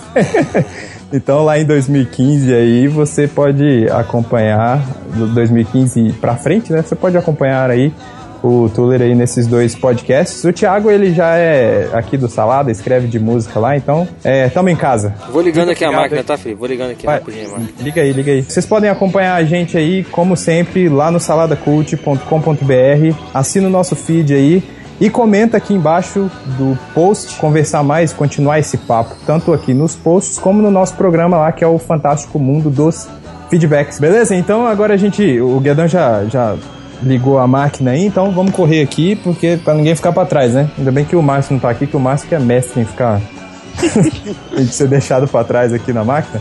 Então, a gente sempre leva, a gente viaja com algumas coisas e a gente traz outras recordações aí do ano que a gente tá. Tiago, o que, que você leva de volta aí pro ano de 2000 e... A gente falou 2015 o ano inteiro, gente, mas vocês estão ouvindo essas nossas, essas nossas gravações no ano de 2016, né? Ou mais, né? Ou, Ou- Então, sempre vai rolar essas paradas aí de... de né? Esse tempo é loucura, né? Esse tempo é, loucura. É, pois é, não tem como, cara. A gente fica viajando no tempo, não tem como. Se é, perde. Se perde, É. é. faz Fica parte. meio louco. Então falei, Tiago, o que, que você tá levando de volta aí? Mas desse ano de 2008, eu eu comecei falando que eu tive no meu primeiro show de- da minha banda favorita. Quando eu fui nesse show, eu não consegui levar máquina fotográfica ou celular para tirar foto. Foi meu primeiro show, tive medo de, de ser roubado, de, de acontecer um monte de merda, mas o que eu levo é já que a gente tá aqui em 2008, eu vou lá. Tô levando meu smartphone que eu trouxe em 2015. Tirou- tirou vou uma tirar umas fotozinha fotos, lá? Pô, vou tirar umas bacana. fotos, fazer uns vídeos e vou levar de volta lá pra 2015. É isso. Bacana. A banda é POD, ok? É a minha banda favorita. É isso aí. E, e, Guedão, fala aí, o que, que você vai levar de volta? Cara, eu vou levar um saquinho de metanfetamina azul. só pra ainda, guardar, só pra guardar aqui de recordação da- dessa grande série. ainda bem que a nossa máquina do tempo ela não precisa passar por É, alfândega, nada nem disso, parada nada nem dessa, então... E você, Tuller, leva o que de volta? É uma coisa que foi meio que importante pra mim, que foi quando eu comecei a namorar, eu dei um livro pra Mayara. Então, eu quero levar um pouco, tirar uma foto desse momento de eu entregar um livro. Eu tô ali escondido, tirando uma foto eu entregando esse livro pra ela, que foi a Tuller primeira tá vez. tão romântico nesse, nesse Tá, episódio, ô, né, cara? no, no seu casamento vai passar esse, esse podcast lá pra galera ouvir, hein? Não, ele vai passar esse vídeo aí que ele fez. Olha só, lembra aquele dia que eu, que eu te dei o livro? Não sei o que, ele vai passar o vídeo lá no casamento. Ela vai ficar, como, é que você, como é que você filmou isso? Olha aí. Filmando aquilo ali. Foi o vídeo de eu- é, foi o vídeo de eu conver- indo lá conversar com o pai dela. Então, tá lá, tô gravando aqui esse vídeo com o meu smartphone. Vou levar é, esse momento pra mim. É isso aí. E eu, eh, enquanto a gente tava aqui nesse universo aqui do Breaking Bad, eu entrei lá no laboratório do, do Heisenberg e eu peguei um Becker, cara. E eu vou levar de volta um Becker aí de recordação. Beleza? Beleza. Então é isso aí. Muito obrigado por vocês que, que participaram aí, que viajaram com a gente. Você que está escutando os nossos relatos, muito obrigado pela audiência de vocês. Fiquem conosco e até a próxima. Vamos nessa? Vamos lá. Vamos lá. Vamos lá, bora. Valeu! Valeu.